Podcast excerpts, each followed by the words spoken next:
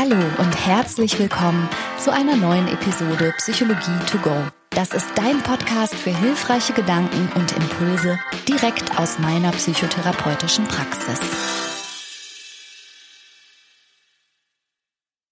Herzlich willkommen zu deiner wöchentlichen Portion Psychologie für deinen Alltag. Ich bin Franka Cerutti und heute spreche ich mit meinem Mann Christian Weiß. Er ist Facharzt für Psychiatrie und Psychotherapie. Kleiner Disclaimer vorweg.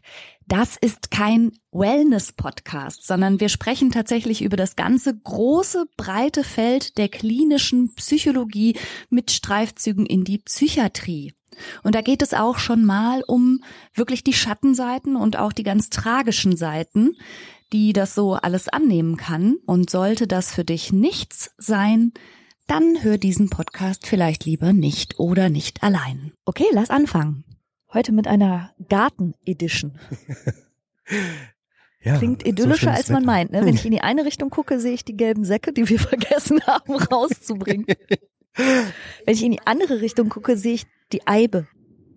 Eibe sehe ich immer mit gemischten Gefühlen, seit ich den Mordlust-Podcast gehört habe, wo ein junger Mann quasi in einer Eibe offenbar verstorben ist und man hat ihn erst sehr viel später gefunden, Ach du lieber Himmel. bereits quasi im Verwesungsprozess begriffen. Ach das ist sehr ekelhaft. Ja, lieber seitdem Nein. sehe ich Eiben mit anderen Augen. Eiben giften angeblich irgendwas auch aus.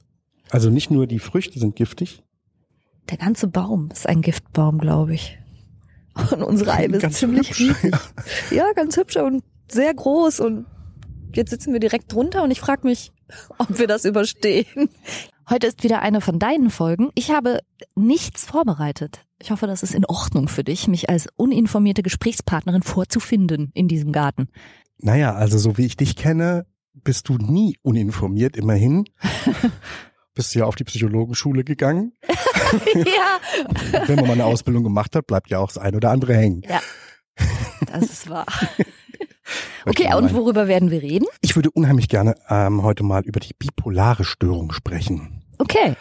Die bipolare Störung finde ich unfassbar spannend aus ganz verschiedenen Gründen.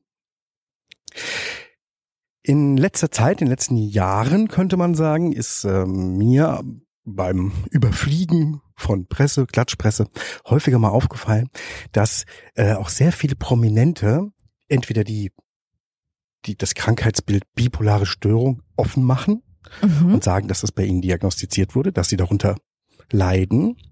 Und um ganz ehrlich zu sein, manchmal bekomme ich das Gefühl, dass es sogar eine hm, so eine Art schmückende Diagnose sein kann oder Ja? eine ja oder eine so entschuldigende oder de, oder oder Verhalten entschuldigende.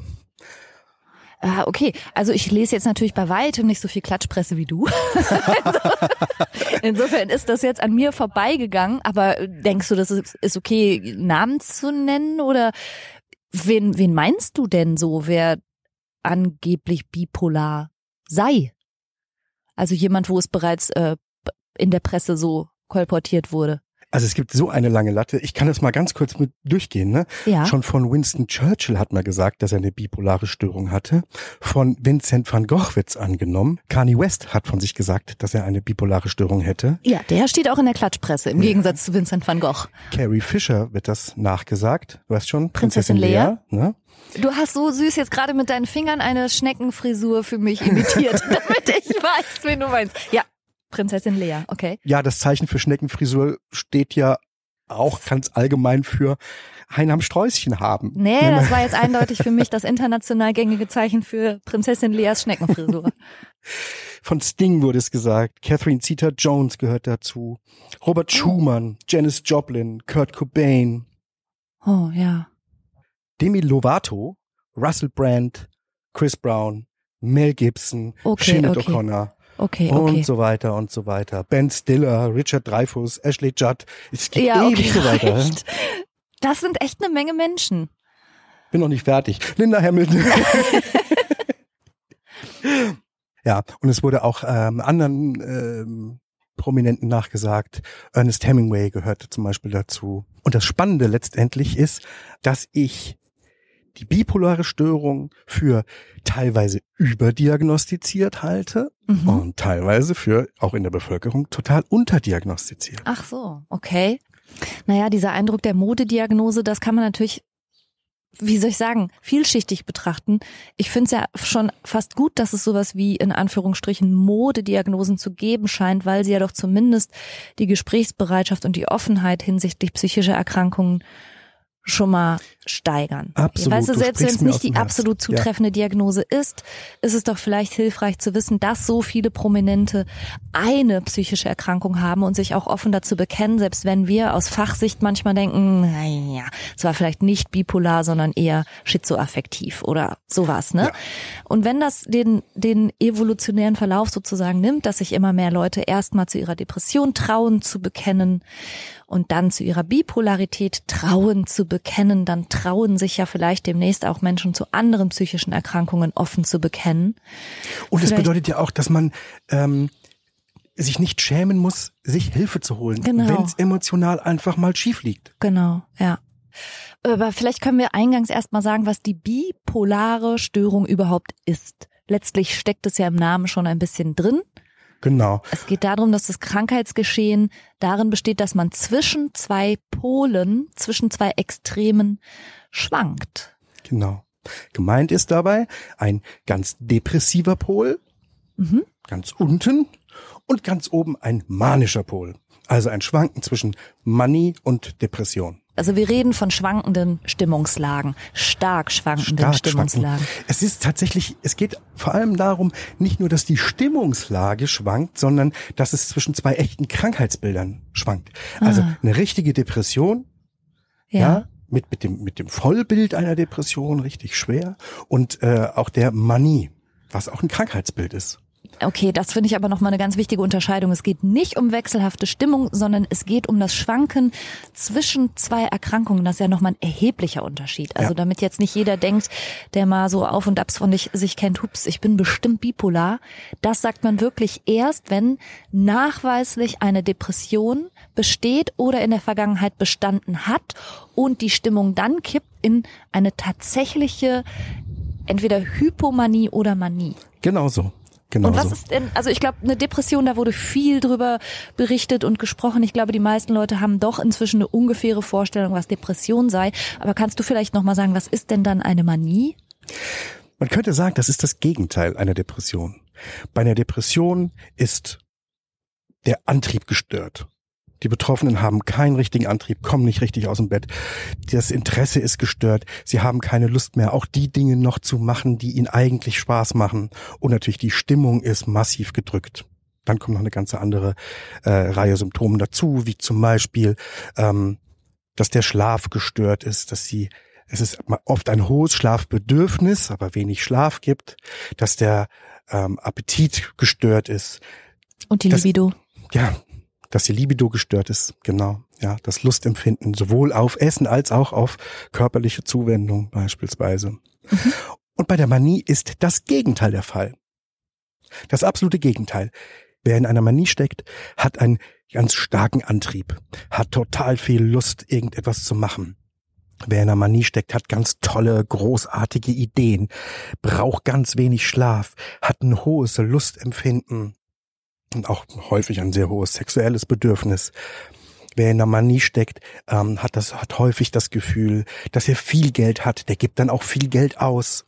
Ja, der sprüht nur so vor Ideen und häufig gute Laune. Ja. Die gute Laune übrigens. Ja, ja, ja, ja. ja. ich wollte gerade sagen, also im klinischen Kontext sieht man halt nicht nur die gut gelaunten Maniker, sondern du siehst ja vor allen Dingen dann auch die Menschen, in der Manie, wo das dann so ein bisschen kippt und wo es in eine gereizte, aggressive Stimmung äh, kippt oder anderen Menschen auch nicht mehr so angenehm ist, weil auch so eine gewisse Vertraulichkeit, auch eine gewisse Übergriffigkeit manchmal damit einhergeht, also Grenzen auch nicht mehr gut zu kennen, das ist für andere Menschen nicht nur angenehm. Also es ist jetzt nicht nur der sprudelnde Topf guter Laune. Ja, und da, wo sich der Depressive zum Beispiel sozial total zurückzieht mhm. und keine Kontakte haben will, will der Maniker normalerweise ganz viele Kontakte und geht raus in die Welt und macht Kontakte und hält, wie du sagst, Grenzen nicht mehr ein. Mhm. Ja, und kommt Leuten auch zu nah. Mhm. Die werden häufig zudringlich und dann eben auch gereizt und ja. fordernd und sowas, ja. Das zeigt sich übrigens auch auf Stoffwechselebene. Wir hatten ja schon mal erwähnt in, einem, in einer anderen Podcast-Folge, ähm, dass bei einer Depression ganz viele ähm, Botenstoffe im Gehirn so runtergefahren werden. Davon hat man dann zu wenig. Und in der Manie hat man zu viel. Es ist tatsächlich, sind es zwei ganz gegensätzliche Erkrankungen und deswegen auch zwei Pole, deswegen mhm. bipolar. Und du hattest ja jetzt in deiner langen Liste vor allen Dingen schaffende Künstler. Das ja. war ja war ja quasi die freischaffende Kunst- und Literaturszene und die bildende Kunst, die du da rauf und runter gerattert hast. Schauspieler sind dabei, Musiker sind dabei. Ist das dann so, kann man das so interpretieren, dass vielleicht ein Teil dieser starken Schaffenskraft, die diese Personen teilweise auszeichnet, auch auf Manie zurückzuführen ist? Auf Oder ist das übertrieben? Wahrscheinlich eher auf Hypomanie. Kannst du nochmal den Begriff Hypo erklären? Ja, Hypo heißt in dem Fall drunter. Mhm. Ne? Es ist unter dem Vollbild einer Manie. Das heißt, die Stimmung ist sehr gut und die Ideen sprudeln und ähm, die Betroffenen sind ganz wach und ganz aktiv und ganz tatkräftig und auch gut gelaunt. Mhm. Aber nie so, dass sie jetzt andere schädigen würden und nie so, ähm, dass man ihr Verhalten so gar nicht mehr nachvollziehen könnte. Und das heißt also, auf dem Weg zum Vollbild der Manie kommen die Menschen meistens an einer hypomanen Phase vorbei und das könnte eine sehr gute Phase sein, oder wie? Also ja. eine selbst erlebt gute Phase. Ja. Wobei manche man jetzt bleiben, manche bleiben auch drin. Manche bleiben in der hypomanen Phase und und werden gar nicht, manische gar nicht. Gar nicht richtig, manisch sozusagen. Ist ja aber aus psychotherapeutischer und psychiatrischer Sicht trotzdem selbst wenn die Betroffenen das selber manchmal nicht so erleben, also in solchen Phasen kommen die ja nicht in die Therapie und kommen auch nicht Niemals. zu dir als Psychiater, weil sie selber in diesen Phasen ja häufig gar keinen Leidensdruck haben, sondern sich sozusagen so tatkräftig und energiegeladen fühlen wie nie. Ja. Während wir das natürlich als Krankheitszeichen tatsächlich einstufen würden oder quasi Vorstufe zur richtigen Manie und vor allen Dingen, wenn es dann diesen Gegenpol gibt, nämlich dieses massiv depressive, dann würden wir ja schon eher trotzdem zu Behandlung raten, selbst wenn die Betroffenen selber das gar nicht so sehen in dem Moment, ne? Genauso ist es. Also, manche ähm, Patienten mit einer bipolaren Störung freuen sich schon regelrecht auf die hypomane Phase danach. Für die ist es manchmal sogar eine Art Belohnung. Wenn sie so durch ein tiefes Tal der Depression gewandert sind, ähm, dann kommt die Hypomanie, wo sie sich wirklich wundervoll und gut fühlen und sehen das als so den wenigstens so einen gerechten Ausgleich dafür, dass sie so leiden mussten vorher. Mhm. Ja, kann ich verstehen, aber so für ein dauerhaft zufriedenes Leben wäre wahrscheinlich eine eher stabile Stimmung, die nicht so krass schwankt, trotzdem besser und erstrebenswerter, oder? Ja, unbedingt. Der Witz ist, dass es vor allen Dingen für die Diagnosefindung eigentlich so wichtig ist, denn es macht einen totalen Unterschied, ob jemand nur Depressionen hat oder eine bipolare Störung. Ja. Auf so ärztlicher Seite, weil man bei einer bipolaren Störung andere Behandlungsmöglichkeiten hat.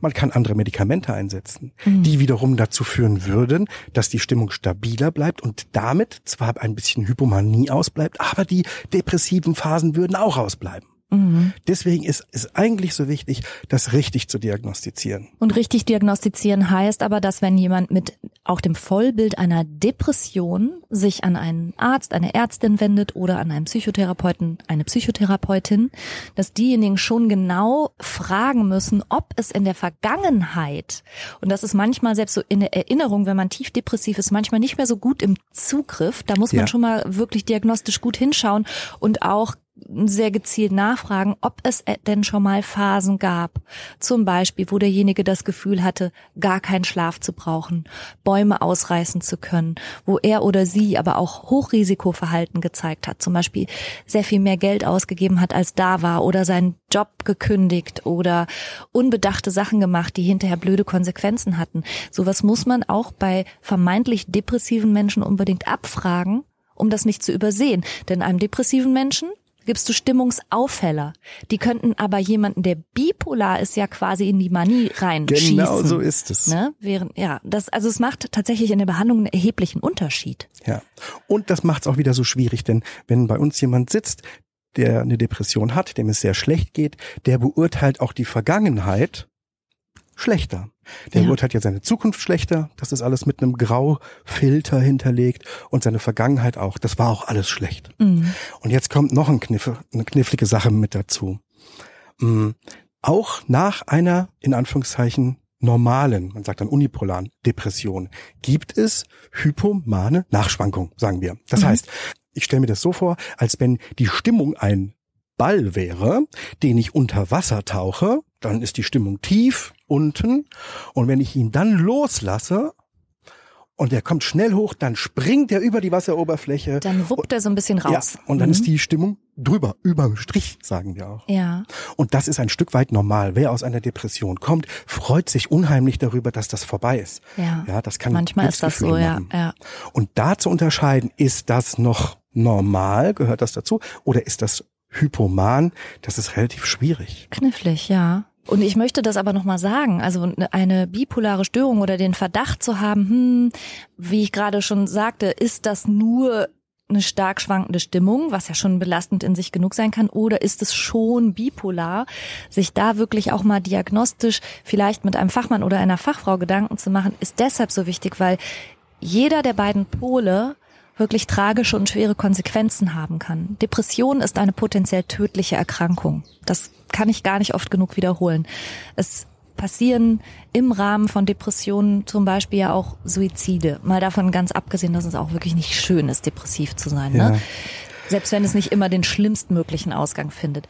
Manisch zu sein hat aber auch so viele schlimme Folgen. Also sozial, wie auch für die Familie, wie auch äh, für die Arbeitsplatzstabilität. Also ich habe tatsächlich in der Klinik mit Menschen zu tun gehabt, die haben Haus und Hof verpfändet und mit ihren großartigen Ideen, die sie in der Manie hatten, haben sie es sogar geschafft, wenn sie charismatisch waren und manchmal sind die ja dann auch sehr wortgewandt und aufgrund Ja. ihrer Energiegeladenheit kommen die dann auch so mega überzeugt und überzeugend drüber und haben, was weiß ich, für Kredite bekommen.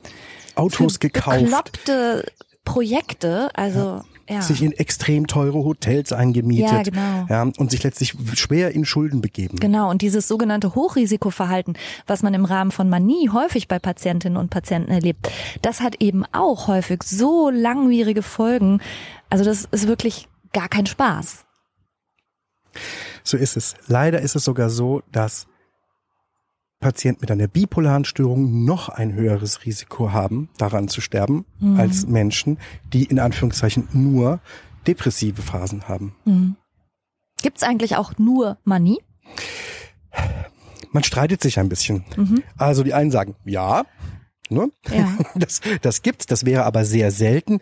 Ähm, Großteil der Kollegen geht heutzutage davon aus, dass es eigentlich immer eine bipolare Störung ist. Nur die depressiven Phasen, die müssen auch nicht so tief sein, äh, Ja. nie so eine große klinische Ausprägung erreichen, dass es, äh, letztendlich eine Behandlung erfolgt. So kriegt's Okay. halt keiner mit. Ja, Und ja. Andersrum ist es häufiger, ne, dass keiner die hypomanen oder manischen Phasen mitbekommt bei Leuten mit einer Depression.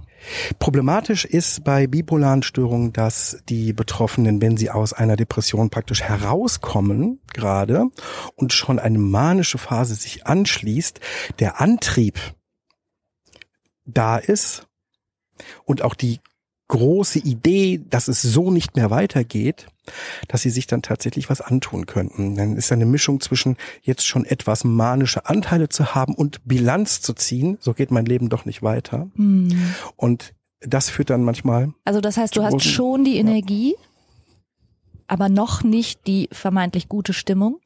ja, Und dann nimmst du diese Energie tragischenfalls, um über dein Leben zu bilanzieren und diesem Leben dann, weil es schon auch quälend ist und anstrengend, ein Ende zu setzen. Weil du unterm Strich denkst, wenn ich jetzt hier Bilanz ziehe, so will ich das nicht. ja, Und die Energie reicht dann dafür, die bei sehr depressiven Menschen manchmal gar nicht mehr reicht, zum Glück. ja. Ja. Ja, es ist schon wirklich ein, ein tragisches, tragisches Geschehen, muss ich echt sagen. Wie kommst du zu der Einschätzung, dass es manchmal so wie modisch gebraucht wird, wie ein Modebegriff? Also, ähm, vor allem, wenn ich mir die, ähm, die Künstler, die Prominenten angucke, die äh, von sich gesagt haben, dass sie äh, bipolar sind, äh, dann war zum Beispiel bei Demi Lovato, die ja ganz offen drüber gesprochen hat, wurde während des Klinikaufenthaltes die bipolare Diagnose gestellt, aber sie war dort wegen Anorexie, wegen Bulimie, wegen selbstverletzenden Verhalten mit Ritzen, wegen Drogenmissbrauch Ja. und so auf den ersten Blick würden uns da jetzt auch noch andere Verdachtsdiagnosen in den Kopf kommen. Und Als bipolar, es, es ja. scheint häufig so zu sein, weil im Kreis der Bipolaren so viel kreative Leute auch sind, ne, die auch gut durchs Leben kommen, dass Mhm. es irgendwie etwas schicker ist, wenn man sagt, ich habe eine bipolare Störung. Ah, verstehe. Und im klinischen Alltag haben wir das ja auch nicht so selten mitgekriegt, dass Leute, die eine Schizophrenie haben, Ja. sich lieber mit einer bipolaren Störung diagnostizieren lassen wollen würden. Das stimmt.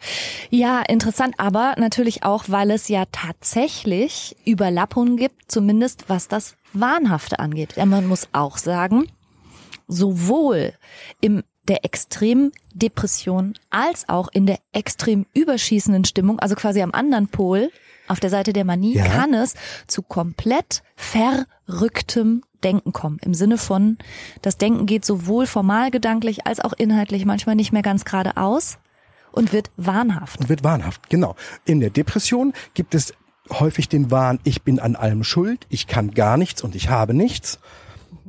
Wahn bedeutet, ich erinnere nur mal wieder dran, dass man völlig davon überzeugt ist und sich nicht umstimmen lassen kann, egal wie die Argumente der Welt dagegen sprechen. Ja. Und in der Manie kann es eben sein, ich bin auserkoren, ich bin der Retter der Welt, ich bin superreich, mir Ich steht alles Superkräfte. zu, ich habe tolle Kräfte, genau. Ja. Ähm, Ich kann Auren sehen. ja. Gut, das Wir- glauben auch manchmal so, einfach so Menschen, naja. Ja, also das beginnt meistens bei sogenannten überwertigen Ideen. Ne? Eine überwertige Idee wäre zum Beispiel, ah, ich werde nächstes Jahr oder in zwei Jahren ähm, Olympiasieger im Weitsprung. Mein Podcast kommt in die Top Ten. Craziness. Hm. Erzähl weiter. Na, da muss man unterscheiden mit einer überwärtigen Idee oder hohen Zielen. Hohe Ziele darf man haben. Eine überwärtige Idee ist ausgesprochen unrealistisch. Und äh, wenn ich jetzt mit meinen 46 annehme, ich könnte noch, oder davon überzeugt bin fast schon, ich könnte noch Olympiasieger im Weitsprung werden, dann ist das doch ausgesprochen unrealistisch. Gesteigert und weiterentwickelt wäre dann die, mein, mein Wahn könnte dann sein, ähm, ich bin der größte Sportler der Welt. Ich hatte, also ich, wenn ich mich jetzt mal zurückerinnere, jetzt wiederum natürlich abstrahiert, um keine realen Schlüsse auf reale Menschen möglich werden zu lassen, aber so Ideen wie ich werde die Koi-Karpfenzucht revolutionieren und ich habe mir da jetzt im Internet auch mal schon mal direkt äh, 17 8 Meter Becken bestellt. Die werden demnächst angeliefert. Ich brauche jetzt nur noch ein Pachtgelände, wo ich diese Becken versenken kann. Und dann äh, kündige ich meinen Job als Beamter bei der Stadt und werde jetzt ganz groß ins Koi-Geschäft einsteigen, denn so ein Koi bringt ja ein paar tausend Euro. Das ist so eine typische manische Idee. Ja. Und, Und- dein, dein Lebenspartner hat dir im Weg gestanden, die ganze Zeit dabei. Ja, der Deswegen muss weg. musstest du dich trennen. Ja. Ja. Partner, der, der das nicht mitziehen kann, so jemand brauche ich auch nicht mehr an meiner Seite. Die ganze Familie stört, weil die meine hohen Ziele nicht mehr teilen können. Ich bin da mal weg. Und das, sowas passiert halt in der Manie. Ja. Und da, wo Depressive häufig auch in ihrem, in ihrer Sprache ganz eingeschränkt sind und ganz klein laut werden. auch, ja. Ne? Mhm. Da erklärt der Maniker einem das in wahnsinnig vielen, auch teilweise lauten und sehr im Sprachduktus fordernden Worten und hört damit überhaupt nicht mehr auf. Mm, Wir sagen dazu dann Logorö, was Sprechdurchfall bedeutet. Genau. Ja. Also von allem too much eigentlich. Ich habe ja vorhin noch gesagt, ähm, dass es manchmal so problematisch ist, die richtige Diagnose zu stellen. Und wo wir ja gerade davon gesprochen haben, dass ein Wahn dazu kommen kann, ne, ein psychotisches Erleben, habe ich auch schon mal gesagt, das ist ein verändertes Erleben der Welt. Da wird auf einmal die Grenze zur sogenannten schizoaffektiven Störung oder Mhm. sogar zur Schizophrenie ganz fließend Ja. schwierig herauszukriegen. Und so ist zum Beispiel Vincent van Gogh zeitlebens mit einer Schizophrenie diagnostiziert worden. Ja, weil er sich aber ja auch wahrscheinlich und mutmaßlich das Ohr abgetrennt hat, so zumindest habe ich es gelesen, weil er wohl Stimmen gehört haben mag. Und da könnte man natürlich direkt schlussfolgern, wird eine Psychose gewesen sein und Psychose kommt eben sehr häufig im Rahmen von Schizophrenie vor. Peng. Ja. Fragen können wir nicht mehr, gute Diagnostik läuft jetzt auch nicht mehr, wurde also deshalb ja meistenteils der Schizophrenie zugeordnet. Ja, und es gibt aber so gute Sachen, die dafür sprechen, und zwar zum Beispiel seine extremen Stimmungsschwankungen, die er hatte, mhm. ja, ähm, die man eher einer Bipolarität zuordnen konnte. Okay. Mhm. Ja, er hat ja auch eine große Schaffenskraft bewiesen, war hochkreativ, hat selber davon gesprochen, dass äh, seine Stimmung wäre wie Ebbe und Flut. Ah, okay. Ganz tief traurig ja. und ganz hoch. Was er dann, jetzt kommt wird's bei Vincent van Gogh noch ein bisschen komplizierter übrigens, denn er hat, um äh, diese, diesen Sturm in seinem Geist zu beruhigen, gerne mal sehr tief ins Glas geschaut. Oh, das heißt, es könnte sich eigentlich auch vielleicht um was Delirantes gehandelt haben? Vielleicht delirant, mhm. vielleicht Absinth. Oh, ja, ja, ja, ja. Also es gibt viele Möglichkeiten, Zustände zu erklären sozusagen. Ja. Ne? Und das ist nicht immer automatisch ein Wahn nur im Rahmen einer Schizophrenie zu erkennen. Und bei Vincent van Gogh Franka, wir sollten zu Vincent van Gogh mal eine eigene Folge machen, ehrlich gesagt, denn da war so viel, ja, da war so viel, da war äh, Probleme in der Kindheit, äh, der hat ähm, seine seine Farben die ganze Zeit angeleckt, die hochbleihaltig waren. Oh, ähm, er hat aus irgendwelchen Gründen Lampenöl getrunken, er hat geraucht wie ein Schlot, ja, ihm sind die Zähne ausgefallen, weil er Vitamin C Mangel hatte oh. und so. Also Okay, dann ist die Diagnose Schizophrenie ja. vielleicht echt zu kurz gesprungen. Dann ja. gibt's ja ganz, ganz viele differentialdiagnostische Überlegungen. Wusstest du das, übrigens, ja dass er dieses, dieses, äh, dieses berühmte Bild von den Sonnenblumen in der Vase, dass es das gar nicht nur einmal gibt, sondern dass er ganz, ganz viele davon gemalt hat und dass das im Grunde nur Zimmerdeko sein sollte? Ach, er hat ganz viele davon gemalt. In meinem Lehrbuch war immer nur ein. ja, nein, nee. Und zwar sollte das eigentlich, wenn ich das richtig erinnere, nur Zimmerdeko gewesen sein. Er hatte nämlich ein Haus gemietet in Frankreich und wollte Künstlerkollegen einladen und wollte gerne mit seinen Kumpels so eine Art Künstler-WG haben und damit die es nett haben in ihrem Zimmer, hat er sehr viele von diesen Bildern gemalt. Damit das Zimmer ein bisschen hübscher ist.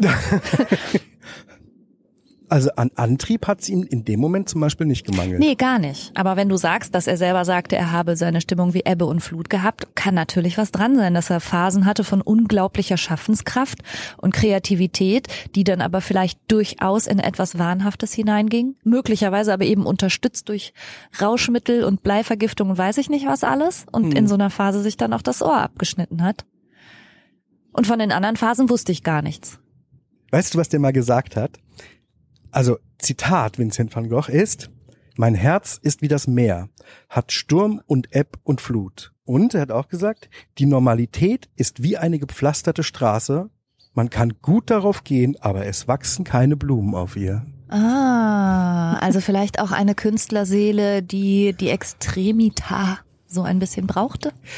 Auch ein bisschen, was ich vorhin gesagt habe. Ne? Ähm, für jemanden, der in einer tief depressiven Phase war, ist dieses Gefühl, zumindest ein hypomanes Gefühl, mhm. auch irgendwie eine Belohnung und kann genossen werden. Ja, ich verstehe. Und wie gesagt, deswegen sehen wir die Patienten im klinischen Alltag eigentlich nicht mit einer Hypomanie. Nee, wir sehen sie ja tatsächlich, also jemand mit einer Hypomanie sehen wir ja nahezu gar nicht, weil warum? Da besteht kein Leidensdruck. Wir sehen die Menschen dann, wenn total besorgte Angehörige sie im Rahmen dieser dann so überschießenden Manie, wo, wo das Risikoverhalten einfach nicht mehr tragbar ist, wo man auch schon von Eigengefährdung vielleicht ausgehen kann oder wo es auch zu Übergriffigkeiten gekommen ist. Dann sehen wir die in der manischen Phase im Krankenhaus oder eben in der tief depressiven Phase, wo es vielleicht auch schon entweder selbst initiiert oder auch durch Angehörige initiiert so weit gekommen ist, dass ein stationärer Aufenthalt angezeigt erscheint. Und da sieht man sie aber eben quasi nur depressiv. Deshalb ist es so wichtig nachzufragen, ob es auch das Gegenteil gibt. Ja, zumindest am Anfang. Es, ähm, es gibt auch den Fall, dass Patienten die Erfahrung haben mit ja. ihren Phasen ja. und sich gut mit der eigenen Erkrankung auskennen. Und ja. bitte, ich plädiere immer und bei jedem dafür, Experte für die eigene Erkrankung ja, zu werden, total. so man denn eine hat. Die kommen dann schon manchmal in die Klinik, wenn eine Hypoma hypomane Phase beginnt. Und zwar, weil die zum Beispiel so eine Art Tagebuch führen. Ja, oder eine Betreuerin haben, die aufpasst. ja, nee, tatsächlich habe ich damit auch mal leider Erfahrung machen müssen. Ich war ja lange Zeit Betreuerin und habe chronisch psychisch Erkrankte eben betreut. Und natürlich lernt man sich dann gut kennen und teilweise war ich dann auch, wenn man so will, die Vertrauensperson oder das Korrektiv. Und ich erinnere mich an äh, einen Klienten, wo wir uns beide einig waren, dann, der hatte mir gesagt, Franka, ich habe jetzt schon zwei Nächte nicht geschlafen. Und da, wir wussten beide, okay, jetzt geht's ab. Das ist ein totales Alarmsignal. Wenn er nicht mehr schläft und nur noch rumtigert und ganz umtriebig ist und seinen ganzen Freundeskreis so wie gehetzt abklappert, dann wussten wir schon immer, in welche Richtung das geht. Und deshalb habe ich ihn genau sofort in dem Moment in die Klinik gebracht. Aber die wollten ihn nicht aufnehmen, weil sie gar nicht verstanden hat, was wir wollen. Wie zwei Tage nicht gepennt, was soll das denn? Das heißt, die haben sowohl seine als auch meine Expertise, dass wir schon genau wussten, was jetzt passieren wird, wirklich leider gar nicht ernst genommen. Und ich verstehe es auch, weil zu dem Zeitpunkt lag weder Eigen noch Fremdgefährdung vor. Und naja, und blöderweise hatten wir noch zwei Tage später dann wirklich in der Vollfixierung, weil er komplett durchgedreht ist, ganz aggressiv wurde, Leute bespuckt und beleidigt hat. Und das wäre so gut gewesen, wir hätten das abbiegen können. Ja, da müssen wir auch nochmal dafür plädieren, dass äh, in der Gesamtheit der Dinge das Gesundheitswesen aus unserer Sicht vor allen Dingen im psychotherapeutischen, psychiatrischen Bereich äh, mehr Unterstützung braucht. Ja. Ja. Ja, also tatsächlich muss man ja sagen, dass ähm, insbesondere die, die Akutpsychiatrie, die aufnehmende Psychiatrie, wo eben nicht Aufnahmen elektrisch und mit drei Wochen Vorlauf und sowas in einer schönen Landschaft zu ein bisschen Erholung laufen, sondern wo es um akute Zustände geht, die machen nur noch hopp oder top. Ist hier eine akute Gefährdung? Wenn ja, komm rein. Wenn nicht, dann musst du leider weitergehen. Und das finde ich sehr, sehr unbefriedigend. Ist es auch. Für alle Beteiligten, für die Angehörigen, für die Behandler, für die Patienten letztendlich am schlimmsten. Ja. Was ich noch ganz wichtig finde und womit man auch gut erklären kann, warum das ein bisschen schwierig ist, eine bipolare Störung rauszukriegen, das ist, dass Gefühlsschwankungen, Stimmungsschwankungen ja jeder kennt.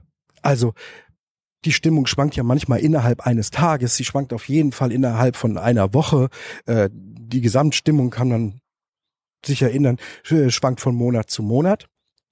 Und es gibt eine Diagnose darunter, das nennt sich dann Zyklothymie. Mhm. Das heißt, wenn Stimmung schwankt von sehr gut gelaunt zu sehr schlecht gelaunt, teilweise mit depressiven und teilweise vielleicht auch manischen Symptomen, aber nicht genug, um eine Depression oder eine Manie zu diagnostizieren, dann nennt man das Zyklothymie. Ja. Und das hat auch schon einen gewissen Krankheitswert, ist auch super anstrengend, ne? Auch super anstrengend, mhm. ja. Und da ist es zum Beispiel dann schon ein bisschen schwierig rauszukriegen, ist es schon bipolar oder noch Zyklothym. Ja, oder wo ich natürlich auch jetzt wiederum differentialdiagnostisch dran denke, ist es vielleicht auch Borderline oder hat so. derjenige möglicherweise ADHS? Da gibt es differentialdiagnostisch auch wieder tausend Überlegungen. Aus dem Grund möchten wir auch mit diesem Podcast, ich sage das an der Stelle einfach auch bitte nochmal, nicht zu wilden Eigen- oder Fremddiagnosen aufrufen, sondern eher ermuntern, also quasi die Komplexität aufzeigen und ermuntern, sich mit einem Fachmenschen darüber auszutauschen. Ne? Und nicht sagen, jo, schwankende Stimmung kenne ich, wahrscheinlich bin ich bipolar. Die Mila hat das mal ganz schön gesagt, ja. ne? weil gut ist ja an uns Menschen, dass wir uns in vieles auch reinfühlen können, weil wir ein bisschen was davon kennen. Und die Mila hat gesagt, naja, es gibt halt Leute, äh, die sitzen ein paar Mal am Tag und die kennen Sitzen aber die sitzen nicht im Rollstuhl. Ne? Manche Leute ja. sitzen aber eben auch im Rollstuhl und dann hat das eine andere Qualität. Ja. Das Sitzen. Und dann kann man nicht zu jemandem, der im Rollstuhl sa sitzt, sagen, jo, sitzen kenne ich auch. Also, weißt du, was ich meine? Ich weiß, was du meinst, ja. Und, und so ist es vielleicht mit allen psychischen Erkrankungen. Das Gute ist ja, dass Menschen sich einfühlen können, dass Menschen etwas davon kennen oder Phasen davon kennen, kurze Phasen davon kennen, einen Anflug davon kennen, aber eben nicht, was es wirklich bedeutet, diese Störung zu haben. Ja, stimmt. Ich würde trotzdem eine ganz kleine Handreichung mal geben. Ähm, bei einer bipolaren Störung ist zum Beispiel Voraussetzung, dass die depressive Phase Minimum zwei Wochen am Stück vorhanden ist und die manische Phase mindestens eine Woche am Stück. Und wenn jemand innerhalb eines Tages oder innerhalb weniger Tagen in der Stimmung sehr stark schwankt, dann hat das mit bipolar nichts zu tun. Wobei dann kann es auch die sogenannten Rapid Cycler gibt? Ja, richtig. Ein Rapid Cycler bedeutet aber, wenn jemand vier oder mehr Phasen im Jahr hat. Ah, das Im heißt also Jahr. also nicht rapidly cycling im Sinne von von täglich von Tag oder innerhalb Tag. eines Tages, mhm. sondern wirklich die meisten Betroffenen mit einer bipolaren Störung haben eine depressive Phase, die dauert dann ganz unterschiedlich zwischen einem Monat, manchmal sechs Monaten, wenn es mhm. schlecht läuft, und dann eine manische Phase, die vielleicht zwei, drei Wochen dauert. Mhm. Dann haben sie lange Zeit wieder nichts, vielleicht auch Jahre manchmal nichts, und dann kommt wieder so eine Phase. Meistens schließen die sich an, aneinander an. Ja. Ja? Aber dieses einfach Stimmungsschwankungen zu haben oder das habe ich bei den Promis so rausgelesen, gelegentliche Ausraster. Ah, Ja, und dann zu sagen, I'm sorry, ich Ja, bin sorry, bipolar. bipolar. bipolar. Entschuldigung, äh, äh, ähm, Hotelzimmer zerlegt, äh, irgendwelche Leute auf der Straße kaputt gehauen. Tut mir leid, bin bipolar. Ah. Das, so geht das nicht. Ah, Okay. ach so, und deshalb denkst du auch, es wird manchmal so quasi entschuldigend Ja. herangezogen. Fürchte ich. Ah. Ja. Mhm. Und auf der anderen Seite, wegen der Schwierigkeit, unterdiagnostiziert. Ja. Wie häufig ist das eigentlich? Wie häufig kommt die bipolare Störung denn so vor? Sehr gute Frage, weil das äh, untermauert wieder so ein bisschen, wie unter- oder überdiagnostiziert das wird. Je nachdem, wo man liest, ist es entweder ein Prozent Ja. oder vier Prozent. Aha. Und es gibt eine bekannte amerikanische Psychiaterin, nämlich Kay Redfield Jameson, die selber betroffen ist, die selber unter einer bipolaren Störung leidet und die hat das mal untersucht und äh, sie kommt zum Ergebnis, dass zehn Prozent der bedeutendsten amerikanischen und irischen Schriftsteller unter einer bipolaren Störung gelitten haben oder leiden. Ja, okay, aber dann kann es natürlich doch vielleicht sein, dass kreativ und künstlerisch tätige Menschen, schaffende Menschen irgendwie betroffener sind. Wahrscheinlich, weil sie in der in der hypomanen und manischen Phase auch echt sehr tätig sind, sehr kreativ und sich auch trauen, das rauszuhauen. Ja. Kann das auch sein, dass die danach folgende Depression was mit Erschöpfung zu tun hat? Also nach einer Psychose, nach einer Phase der schizophrenen Psychose gibt es ja manchmal das, was man Erschöpfungsdepression nennt. Was soll ich sagen? Ich halte das prinzipiell für möglich und es macht sozusagen auf Stoffwechselebene auch irgendwie Sinn. Ja, denn ähm, auf Stoffwechselebene, sprich auf, auf Neurotransmitter-Ebene, Mhm. haben wir einen, einen Sturm, einen regelrechten Sturm an Nervenbotenstoffen, die die ganze Zeit ausgeschüttet werden. Welche sind es überhaupt bei der bipolaren Störung? Das sind im Grunde genommen die, die bei der äh, Depression häufig fehlen. Also Serotonin. Serotonin, Noradrenalin vor allen Dingen und vor allem auch Dopamin. ah, okay. Hm. Ja? Das sind die, die man in der Depression zu wenig hat. Ja. Ja, okay. Und ähm, was sind denn die Ursachen dafür? Kann man das benennen? Man weiß aus der Zwillingsforschung, dass wieder mal eine ganz große genetische Komponente dabei ist. Mhm. Und zwar weiß man, dass eineiige Zwillinge eine 80% Chance haben, eine bipolare Störung zu erleiden, wenn der andere Zwilling auch schon eine hat. Ja, also es okay. ist ganz nah Mhm. beieinander. Ja. Das heißt, du bist genetisch so ausgelegt, dass dein Gehirnstoffwechsel von volle Pulle Serotonin, Noradrenalin, Dopamin auf absolutes Unterprogramm schaltet und zwar in einem sehr anstrengenden Wechsel und anscheinend keine Stabilität sich da einstellt. Ja, kann kann halt auch zwischen diesen Phasen, zwischen den manischen oder depressiven Phasen gibt es ähm, eben auch sehr, sehr lange Phasen völliger Normalität. Aber wo, was äh, gibt's denn dann externe Auslöser? Wodurch wird das angekickt, dass es dann entgleist? Bis heute ist man, also die meisten Kollegen sind sich einig, dass es da wieder das Vulnerabilitätsstressmodell ist. Ja. Ja, das heißt, dass ein besonderer Hirnstress, wenn man so will, ähm, eine besondere Art von entweder Dauer oder kurzer, starker Belastung äh, das auslösen kann. Was auch wiederum bei Künstlern, Musikern, Schauspielern und was du gerade alles genannt hast, ja auch irgendwie so ein bisschen zum Berufsbild gehört vielleicht, ne? Je nachdem, du hast Deadlines, du hast Abgaben, du musst unfassbar viel liefern in kurzer Zeit, du stehst unter einem hohen Druck. Du hast Tourneen. Ja, genau. Also ja, das kann, Ist kann vielleicht durchaus auch nicht so sein. mega zuträglich dann, ne? Einerseits ist Vielleicht es dann kommt vielleicht deswegen häufiger raus. Also das wäre Ah, auch noch so eine Idee, ja, ne? ja. dass man, dass man es bei bei äh, Künstlern, die unter besonderen phasenhaften Stressmomenten stehen, Ja. dass es häufiger zum Ausbruch kommt. Ja, ist ja nicht gerade 9 to 5, was die machen. Mit einer schönen ausgedehnten Mittagspause. Und dann stehen sie ja auch noch im Licht der Öffentlichkeit und unter Beobachtung. Und gibt's denn auch einen Fall, den du jetzt so für einigermaßen verbürgt hältst? An Prominenten Ja. Tatsächlich bin ich mir eigentlich nur bei Ernest Hemingway relativ sicher. Okay. Unter uns Medizinern oder unter, So wie mir oder was? unter uns Therapeuten gibt's ja das geflügelte Wort, man kann immer Läuse und Flöhe haben. Ja. Ja, das heißt nicht nur eine bipolare Störung, sondern auch sogenannte Komorbiditäten, also Begleitkrankheiten können dazukommen. Und bei Ernest Hemingway äh, können wir davon ausgehen, dass er dem Alkohol ausgesprochen zugesprochen hat. Wir haben Berichte darüber, dass er eine, ja, sagen wir mal, narzisstische Persönlichkeitsstruktur. Persönlichkeitsstruktur hatte. Trotzdem sind die emotionalen Einbrüche und Ausbrüche, ähm, die man von ihm kennt, das ist ja nicht so schlecht dokumentiert, äh, die würden doch sehr dafür sprechen, dass da eine bipolare Störung vorlag. Wenn man so selber gar keine Idee von bipolarem Krankheitsbild hat oder bipolarem Zustandsbild, empfehle ich, Homeland zu gucken. Warum? Warte, ich habe Homeland, glaube ich, geguckt. Aber was, was sagt mir da was zu bipolar? Ah, die Hauptdarstellerin. so, hier wieder meine Das ist dein unfassbar guten. Ja, ach du immer mit deinen Filmbeispielen. Nee, klar. Natürlich, die Hauptdarstellerin, an die ich mich in diesem Moment wieder sehr klar erinnere, die war bipolar. Ja, die Stimmt. meiste Zeit in der Serie ist er weinen. Na ja, Ja, Ja. Immer aufgeregt, immer aufgeregt, immer feuchte Augen. Und äh, dann wieder Phasen ähm, mit gutem beschleunigten Denken, ähm, hoher Aktivität, viel Mut, viel Risikobewusstsein. ja, ja. Ja, die haben wir mal eine Zeit lang ganz gerne geguckt. Ach du, das ist ja doch schon mindestens. mm, Jahre her. Ja. Es gibt auch noch eine andere Serie, Modern Love zum Beispiel. Da gibt es eine Szene, wo die Hauptdarstellerin durch den Supermarkt läuft.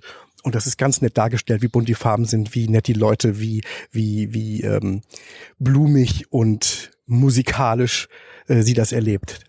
Habe ich das auch geguckt? Nee. Gott sei Dank. ich habe echt, ich zweifle an meinem Verstand, wirklich.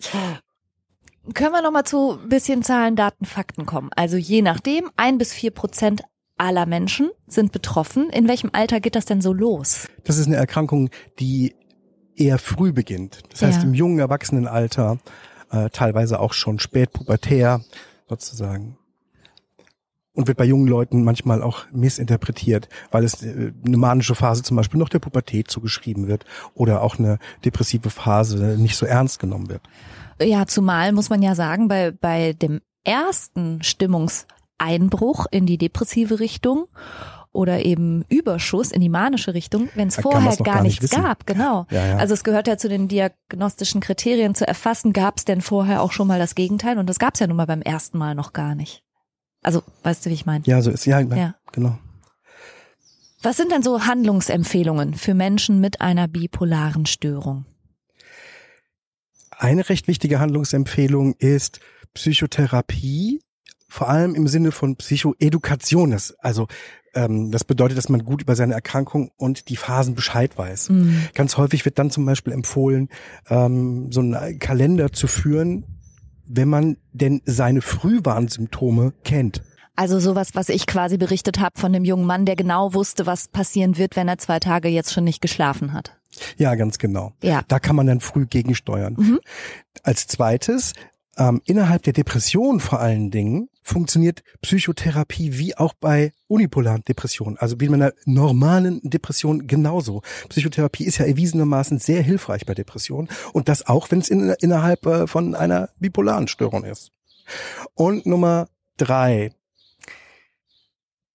Es ist nicht ganz unwichtig, jemanden an seiner Seite zu haben, der einem hilft, die Scherben wieder zusammen zu sortieren und das Geschehene einzuordnen nach einer manischen Phase.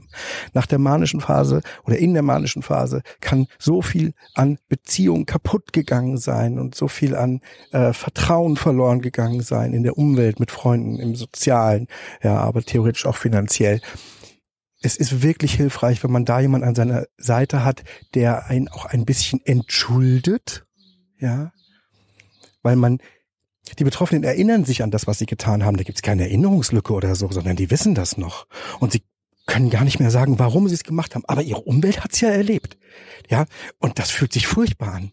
Und das ein bisschen wegzusortieren, äh, gemeinsam mit einem Therapeuten, halte ich für ausgesprochen wichtig. Manchmal kann man auch medikamentös direkt gegensteuern.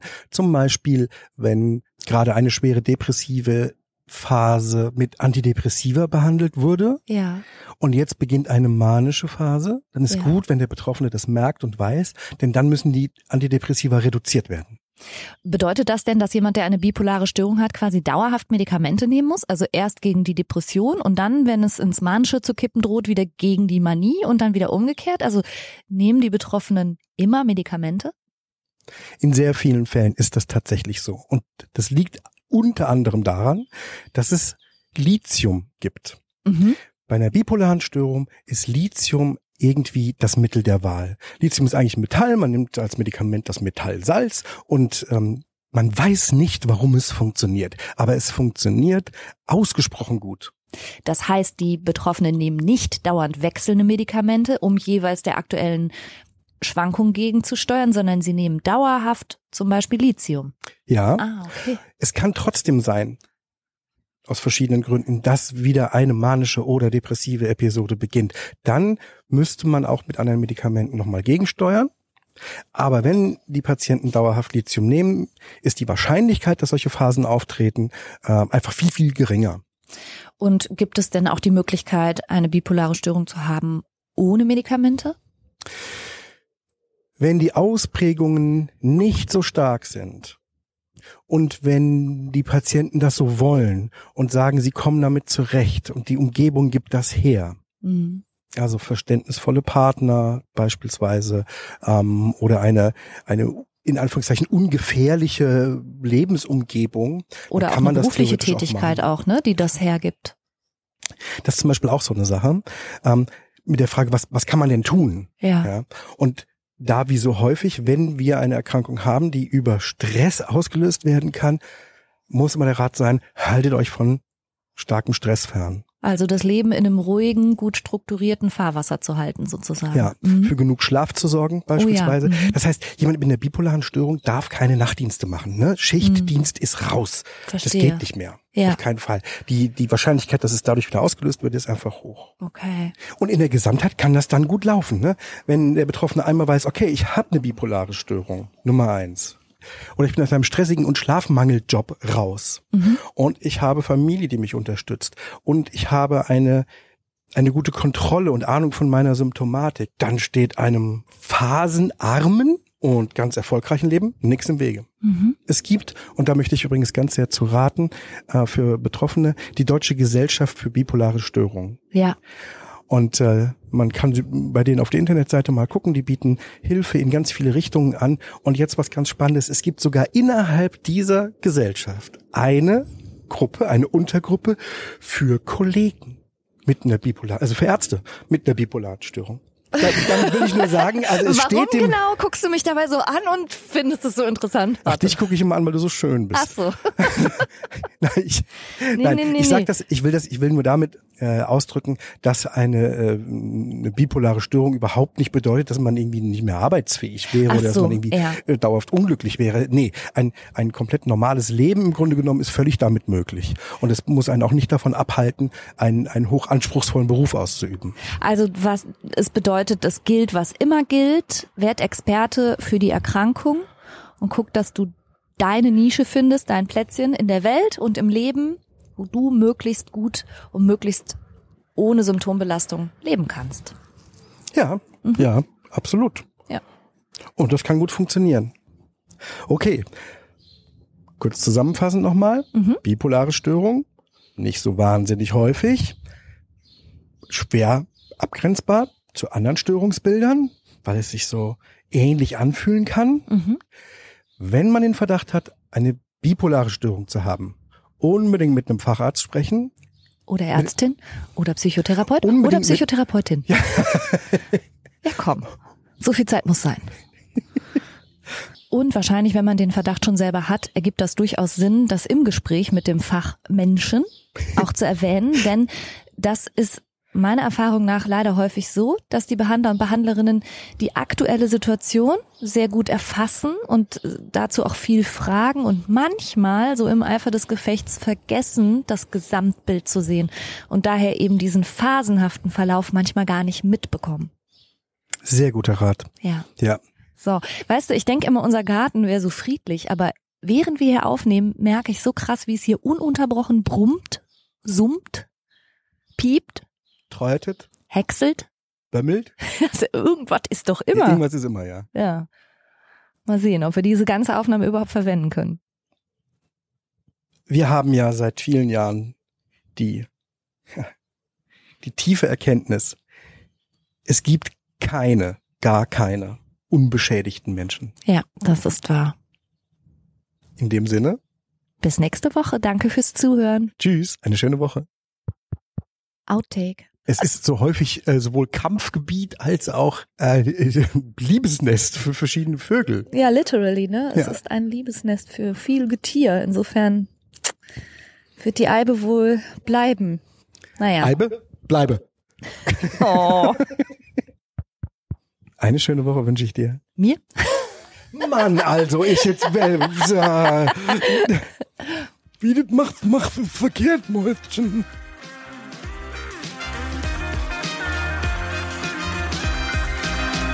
Das war's für heute. Ich hoffe, du konntest eine Menge frischer Gedanken für dich mitnehmen. Mehr davon gibt's auch auf meiner Seite www.franca-ceruti.de.